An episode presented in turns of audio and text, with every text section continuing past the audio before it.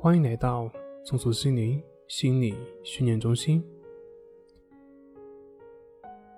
今天要分享的作品是：心理疗愈发生的关键就是任其束缚。我们学生物都会明白一个所有生物都遵循的原则，那就是趋利避害。但其实，所有的生物还有一个同样重要的原则，往往会被我们所忽略，那就是面对痛苦以及忍受痛苦。这两个原则是平行发展、相辅相成。比如说，像所有的贝壳之类的生物，为了能够忍受体内的矿物质，像石头，于是它们会分泌稠密凝结物。这就成了我们所熟知的珍珠。冬天的时候呢，一些动物为了能够忍受寒冬，在没有食物的这样的恶劣的条件下，他们会选择冬眠，以减少能量的损耗。再比如说，像生活在喜马拉雅山附近的原住民夏尔巴人，为了能够忍受寒冷以及缺氧的环境。他们进化出的体内的血液当中的血红蛋白浓度要高于常人，这样他们就可以在没有任何装备的情况下自由攀登珠峰。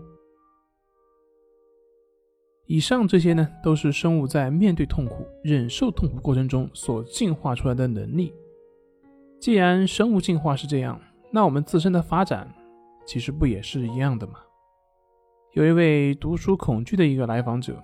他中学时期对于看书非常困难，他越想看进去，就发现越是难以把书看进去；越想集中注意力，就发现越是难以集中注意力。尽管他很多次考试都是能够取得很好的名次，但是每次看书呢，心里就会纠结，会发怵。后来他明白了一个道理，那就是想要取得好的成绩，就必然要忍受。必然学会忍受一些痛苦和烦恼。不管是谁想要取得好的成绩，都不可能轻轻松松就能获得的。所以，只有面对这些问题，忍受这些痛苦，才能够有所突破。而当他学会去忍受的时候，学会去不再去关注那种恐惧的时候，他发现，慢慢的自己也就能够不再被那些问题所困扰。